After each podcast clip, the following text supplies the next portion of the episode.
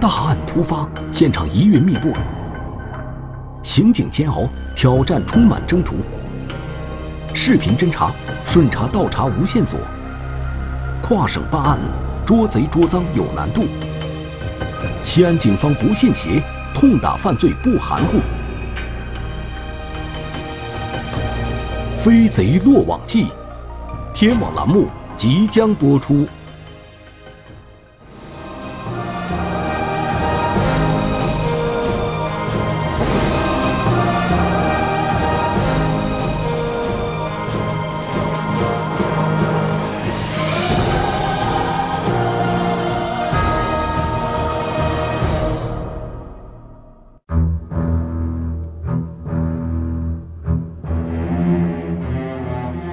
一八年十月十四日，陕西省西安市碑林公安分局接到报案，头天傍晚，某小区发生一起入室盗窃案，被盗了四十八万元现金，两根金条，啊，每根金条有五十克，啊，这总共案值算下来应该是五十余万。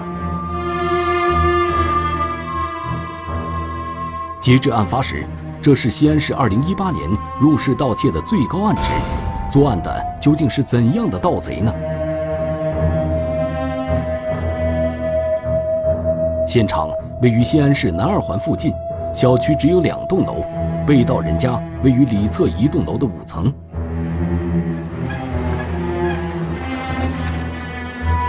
接警后，碑林分局的侦缉人员第一时间赶到现场。任何一起刑事案件，勘查现场都是十分重要的环节。勘查的作用，第一部分就是为我们的侦查指明方向，啊，寻找线索，指明方向。第二部分呢，就是要固定证据，啊，为将来抓获犯罪嫌疑人之后的起诉能够提供有力的支撑。然而，这个现场却让刑警们无法勘查。受害人陈某的家打扫得干干净净，看不出一点盗贼光顾的痕迹。对于被盗的四十八万元现金和两根金条，陈某唯一的证据就是一个收纳盒，一个透明的白色收纳盒，啊，大概有呃三十公分宽，啊，二十公分高的样子，啊，这么一个收纳盒。然后呢，部分现金呢装在收纳盒里头，部分现金装在这个柜子收纳盒和柜子之间这个里面，在里面摆放着，啊。陈某说，当天傍晚回家，发现现金和金条都不见了，不见的还有一个黑色手提包。失主家丢的这个包，如果要装四十八万现金及两根金条，是完全能够装下的，啊，所以我们当时也考虑，犯罪分子是不是在盗窃了财物之后，就将这个财物全部都放在这个包里边。你这个是啥时候发现家里边被盗了？呃，晚上。侦查员问陈某：“既然发现被盗？”为什么没有立即报案？陈某说：“因为进家的时候门锁没有任何损坏，他压根儿没想到家里进了贼。当时他第一时间发现财物不见了以后呢，他想着会不会是他的家里人，啊，把他的钱给他挪了个地方，或或者是家里人把他钱给他收起来了，啊，没有给他通知。现场已经给我们已经收拾过了。对，除了现金。受害人陈某三十多岁，还没有成家，平时跟母亲一起住。”他回家的时候，母亲没在家。经过电话询问，母亲没动过他的财物。他当时呢，认为这么这个钱丢了，呃，现在想找回来也很难，心里边可能当时情绪也比较低落，啊，没有报案。当时回来的时候，门是反锁吗？是开锁的？呃，陈某说，直到第二天早晨，越想越咽不下这口气，这才报了案。对于门锁。陈某介绍说，好像是被人用钥匙打开的。他怀疑窃贼是通过技术开锁进入室内的，便换了锁。尽管陈某的解释能够自圆其说，但是在确认被盗之后没有立即报案，这无论如何都不太正常。再说，现在微信、支付宝转账都很方便，很少有人会在家里存放大量现金，这会不会是一起假案呢？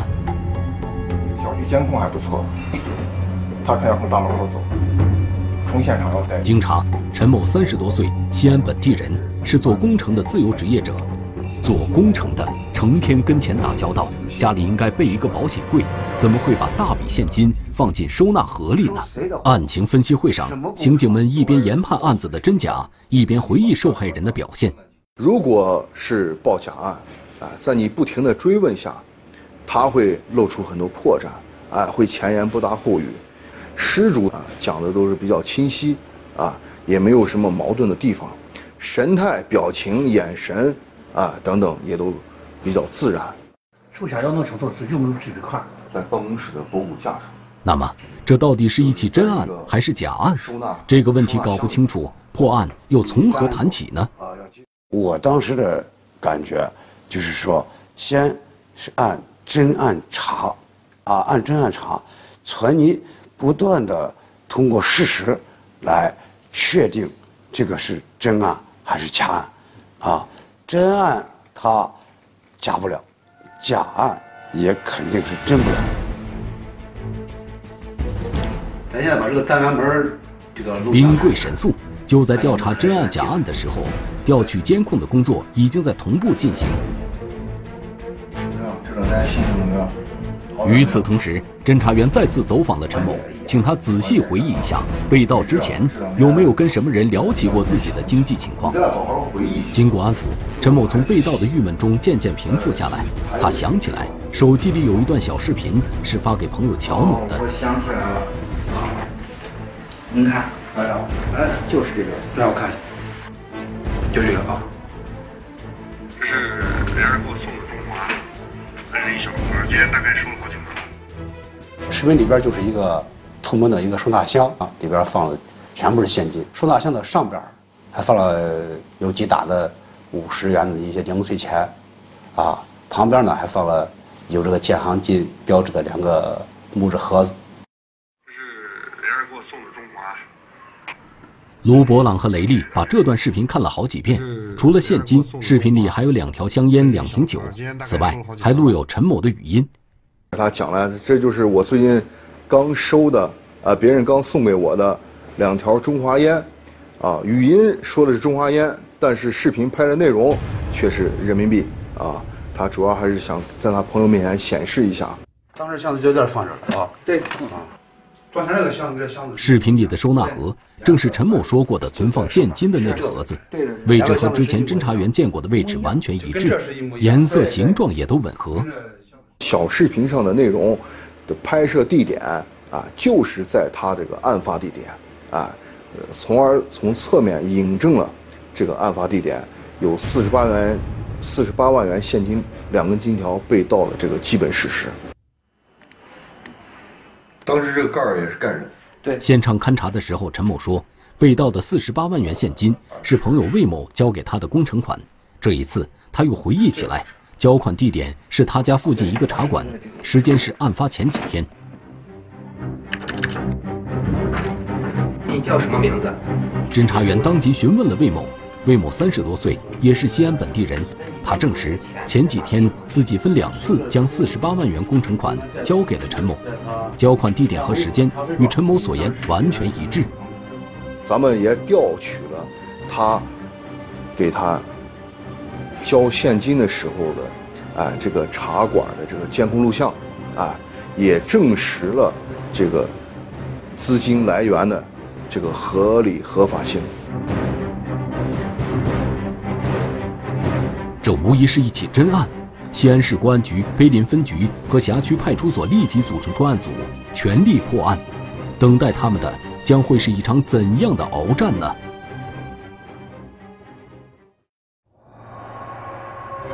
大案突发，现场疑云密布，刑警煎熬，挑战充满征途，真案假案难料定，顺查倒查一团雾。飞贼落网记，天网栏目。正在播出。这是一个学生啊，戴眼镜的这个学生。现场所在单元的监控显示，案发当天傍晚十八点左右，有两个年轻男子溜进这个单元，钻进电梯。这两个人是乘电梯到这个单元的最顶层，但是这两个人在电梯里乘电梯下电梯离开的这段视频呢，始终没有发现，没有找到。行，定到这儿。他应该年龄在。这两人二十五岁左右，身高一米六五到一米七，体态偏瘦。因为监控条件不太好，两人的面貌特征都看不清楚。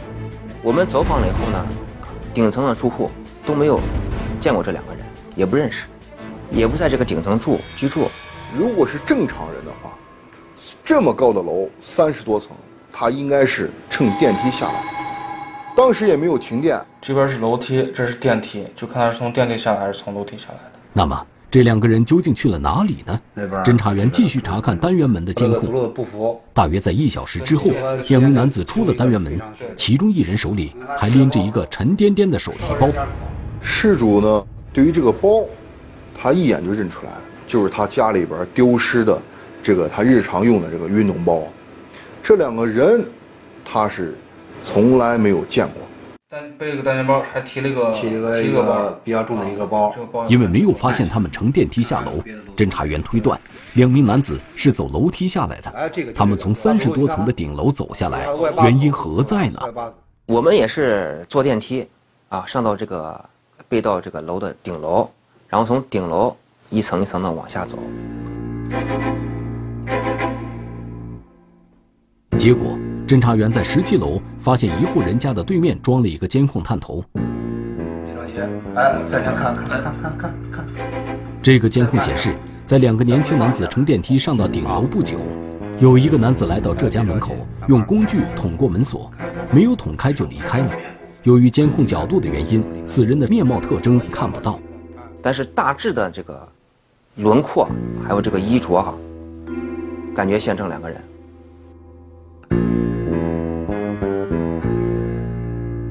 至此，这两个年轻男子的作案嫌疑已经非常明显。那么，作案之后，他们逃到哪里了？案发小区南面是一个较大的小区，两个小区中间有一个栅栏门。发现这两个嫌疑人从被盗人家里出来之后，离出了这个单元门，又通过栅栏门离开了这个小区，到了旁边一个较大的小区，又离开，走到外面的正街。从头到尾不会放开。刑警们继续查看正街上的路面监控，因为当时天黑下雨，监控影像都不太清晰。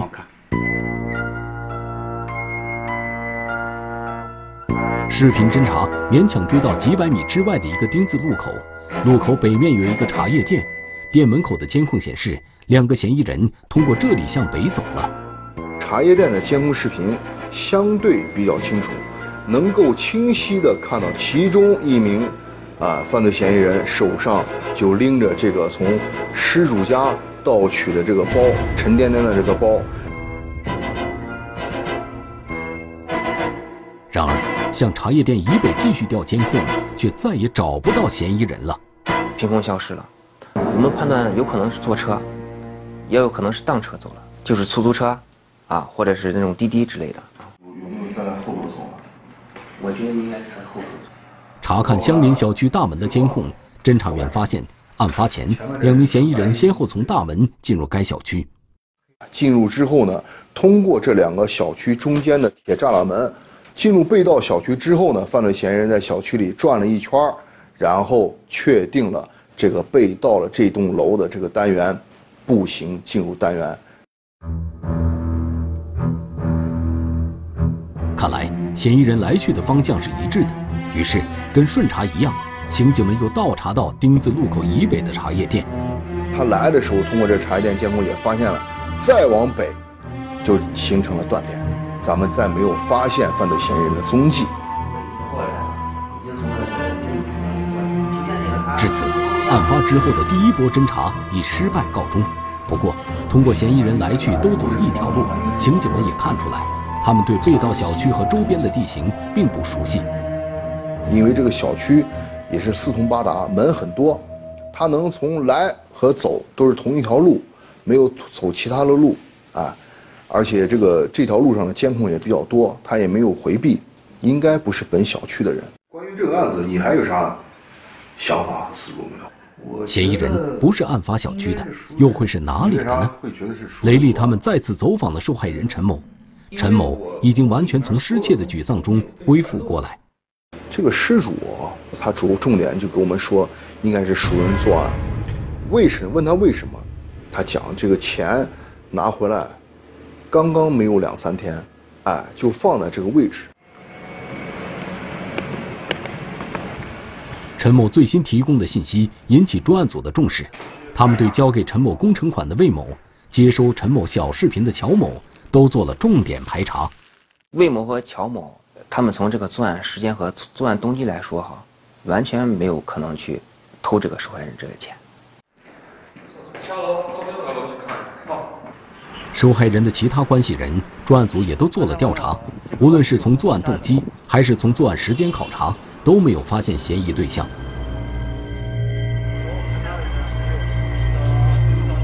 考虑到两个嫌疑人进出案发小区，刑警们推断，他们不仅不是失主的熟人，而且很可能也不是本地人。这起入室盗窃案很可能是流窜作案。这种案子如果不破获的话，案犯还会继续作案，对吧？社会危害性还是比较大的。再一个呢，入室盗窃案也容易转化为入室抢劫和入室杀人的案件，对吧？及早把这案子破获，可以消除社会危害。案发一周，专案组能想到的招数都用上了，可是案情依旧徘徊不前，连一点有价值的线索都没有，还谈什么及早破案呢？大案突发，现场疑云密布，刑警煎熬，挑战充满征途，本地侦查现僵局，跨省作战难抓捕。飞贼落网记，天网栏目正在播出。案子不破，监控不能停。有时候破案子最笨的办法，怎样才能突破僵局呢？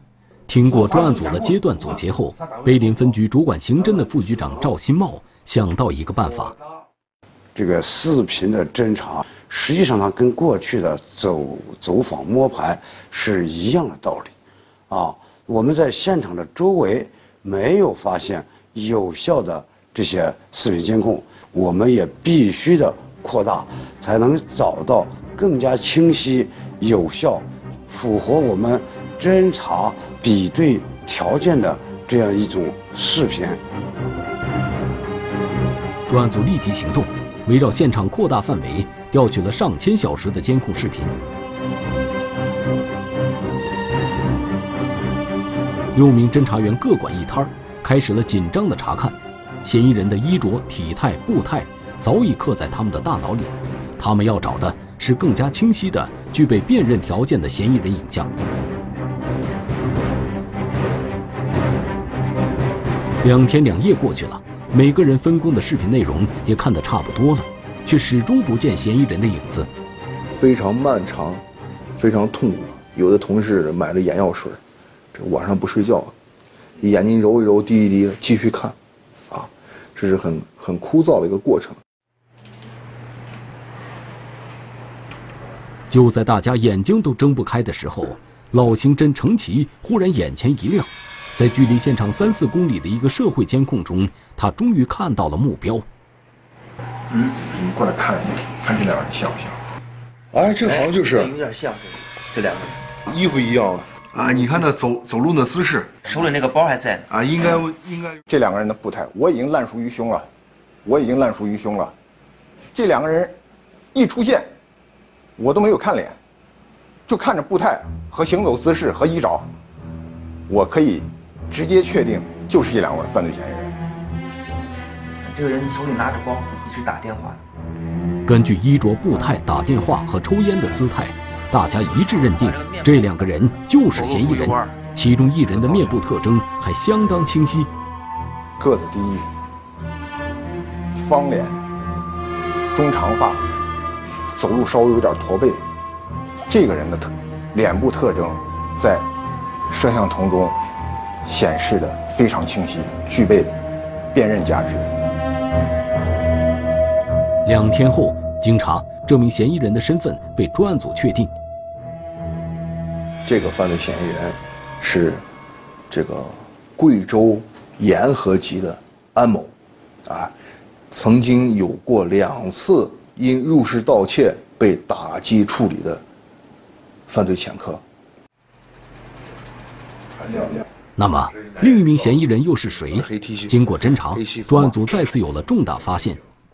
安某是十月十三号乘机来的西安，他的机票是一个叫安某红的人购买的，两个人当天共同乘机来的西安。这个人的身份咱已经确定了，安某，贵州沿河人。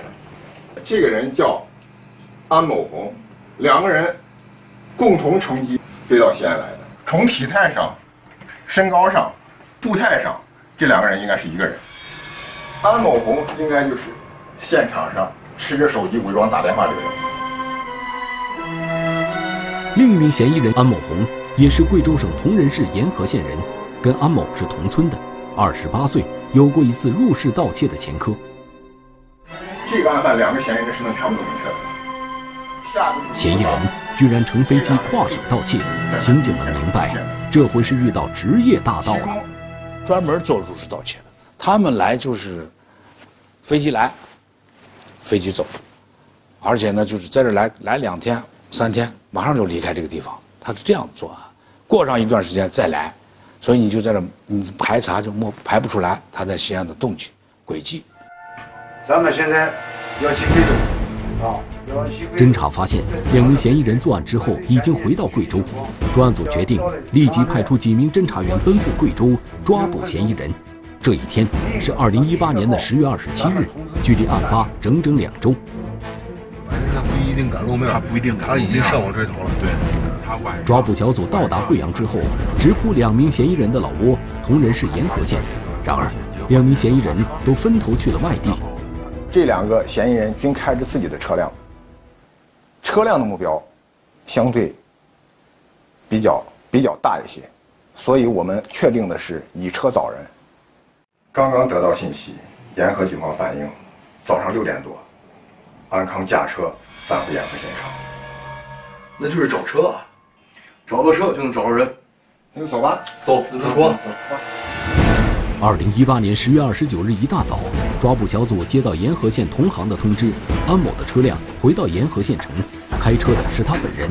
事不宜迟，刑警们立即行动，把这个沿河县所有的宾馆、酒店、卡拉 OK、洗浴啊这些场所的停车场，逐一进行排查。经过仔细搜寻，安某的车子被抓捕小组找到了，他停在一个地下停车场。因为没法判断安某住在哪里，抓捕小组决定就地蹲守。从安某的规律来说，人车不分离，分离也是休息、吃饭、出行，他一定要开车的。所以我们坚信一点，他一定会来取这个车，一定会来开车。整整一个上午过去了，安某还是没来开车。程奇他们分析，安某是早晨六点多回来的，说明他开了夜车，势必要休息，要吃饭。他再次出行，势必要经过相当长的时间。不要说当天、当时没有守到，哪怕守三天，也要把他等到他出现。来了。又过了一个小时，安某终于来到停车场。程奇和雷利他们犹如猛虎下山，扑向准备上车的安某。你给咱全程抓获安某之后，抓捕小组立即把他的车开到另一处地方，搜查赃款和装钱的手提包。这都是现场的重要证据。如果这两这两样东西，任何一样东西搜出来，这个案子就能定死。然而，搜遍安某的车子也没有找到赃款和手提包，倒是发现一个崭新的手机包装盒，还有一张购买金戒指的发票。这是两样很重要的物证。这个发票上头写的就是安康，而且发票上留的电话就是安康的电话。从这一点确定，无疑是安康本人去买的东西。哎，红拿金条了没有？我没看到他拿。你没你看。尽管有了两样重要的物证，但是审讯并不顺利。安某拒不开口，连姓啥叫啥都不肯说。后来咱们给他看了一部分在西安案发现场周边调取的他的视频资料。金条那块儿，这块是你翻的还是安红翻的？当前没打那个。看过视频的安某声称，他和安某红只偷了一根五十克的金条，其他一概否认。反正一直在那看手机，一直这么过来嘛转。要想让嫌疑人彻底交代，显然还得搜集更有力的证据。抓捕小组找到安某消费过的手机店，店里的监控显示，二零一八年十月十六日，安某和安某红来过店里。安某买了一台最新的苹果手机，购机款八千多元，是用现金支付的。在金店，这两名犯罪嫌疑人一人买了一枚金戒指，啊，总共消费了一万三千多。审讯的时候，安某声称去西安之前，他们只有四千多元。如果只偷了一根金条，那他们买手机和金戒指的两万多元又是哪儿来的？大案突发，现场疑云密布，刑警煎熬，挑战充满征途。缺证据，一名窃贼不吐口，入埋伏，另一盗贼竟溜走。飞贼落网记，天网栏目正在播出。他给我们老板了五千块钱，还让帮他给他涨了。手机店的店员回忆，安某买手机之后，拿出五千元现金，让老板往他微信里转账。老板说对面就是银行，但安某却嫌麻烦，坚持让老板转账。犯罪嫌疑人的这个举动就是为了，为了逃避公安机关的追踪。就是这个抽烟这个，抽烟的这个人。啊。经过仔细辨认，店员认出了安某和安某红在西安的视频截图。金店的店员说，安某曾经拿出一根金条要变现，服务员拍了照片发给老板看。老板听说没有发票，便拒绝了。失主看到这个金条，第一反应就跟我们说，不管上面刻的刻的“建行金”这三个字，以及纯度以及克数，都跟他都跟他丢失的是一是一完全吻合的。但是我就拿了那一根金条，金条在哪里边放着呢？有了上面这些有力的证据，雷利和李超再次讯问了安某。这一次，安某不得不承认，他和安某红偷的不止一根金条。改口了，改口成偷了五万元现金和一根金条，啊，说所有十五号回到沿河县的消费，就是这五万元现金进行消消费的。看来安某是不见棺材不落泪。从西安回到沿河之后，两名嫌疑人曾经去过安某红姐姐家，侦查员便来到安某红姐姐家所在的小区调取监控，寻找新的证据。嗯嗯，提提着包，提着包。监控显示，二零一八年十月十六日，两名嫌疑人上楼的时候拎着那个装钱的手提包，下楼时却空着手。所以我们就推断，这个包和现金放在了安某红的姐姐家。犯罪现场的现金和提现金的包是本案最重要的物证，这两样东西早见一件，可以把这个案子定死。可以说，对安某红姐姐家进行了挖地三尺式的彻底搜查，但是搜查结果却让人非常的失望，啊，没有发现大量任何大量的现金，包没找见，我反正觉得这包不可能自己飞。这是怎么回事？安某交代，他们从安某红姐姐家出去后，去过一个洗脚屋，他们洗完脚之后。会不会又原路返回？我们接着往下看监控，呃，直到看到凌晨四点的时候，两个嫌疑人回到了，又回到了安某红姐姐家中。直到第二天中午，发现两名嫌疑人离开了安某红姐姐家，提着当时的那个黑包，被盗的黑包。看来要想查清赃款的下落，只有尽快捉到安某红。经过缜密侦查。安某红在贵州市某小区的落脚点被抓捕小组锁定。十一月一日晚上八点左右，啊，犯罪嫌疑人出现了这个花果园 U 区的路口。我们从监控中看见安某红准备进院子的时候，我们当时就十分的激动，我们就想到安某红这一次一定会被我们抓住了。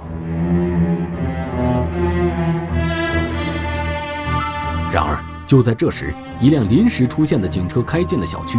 做贼心虚的安某红看到警车便转身离去，而侦查员们都在小区里边，离大门少说也有好几百米。我立刻给同事打电话，就想着就没有补救的措施把安某红抓住，但是时间已经晚了，十分的失落。啊，眼看要落网的飞贼，结果又逃之夭夭了。消息传回后方。赵新茂副局长立即打去电话，鼓励士气低迷的抓捕小组。我们的案件已有了重大的突破，已经咬住了犯罪嫌疑人。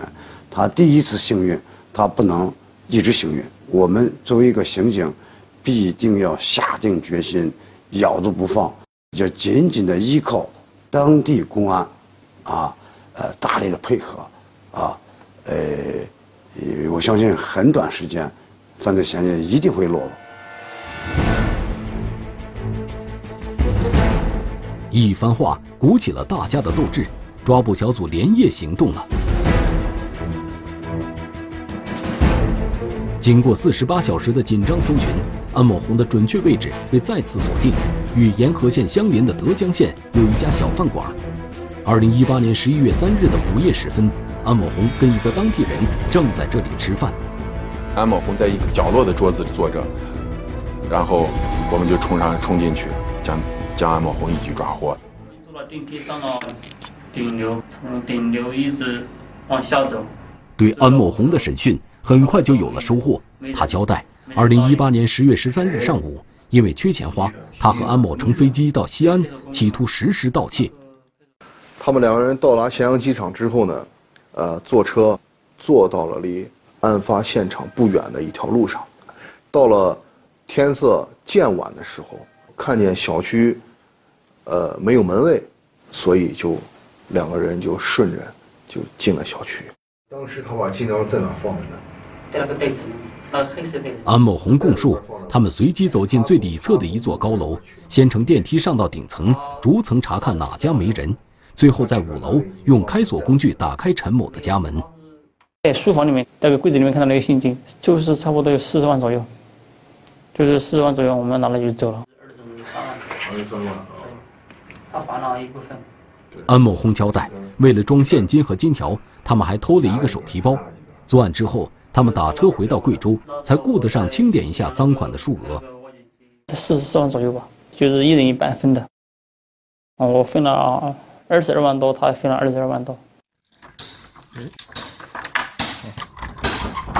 随后，安某红还带着抓捕小组找到存放赃款的地方。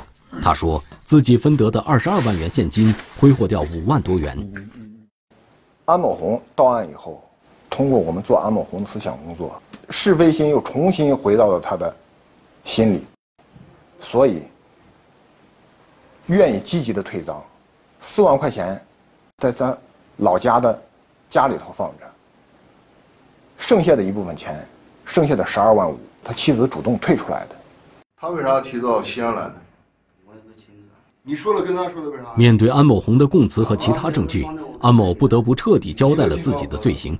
对于分得的二十二万多元现金，他声称赌博全都输光了。这两名犯罪嫌疑人，在西安作案之前，还在重庆的彭水县啊实施入室入室盗窃，作案三起，啊，总共涉案金额九万余元。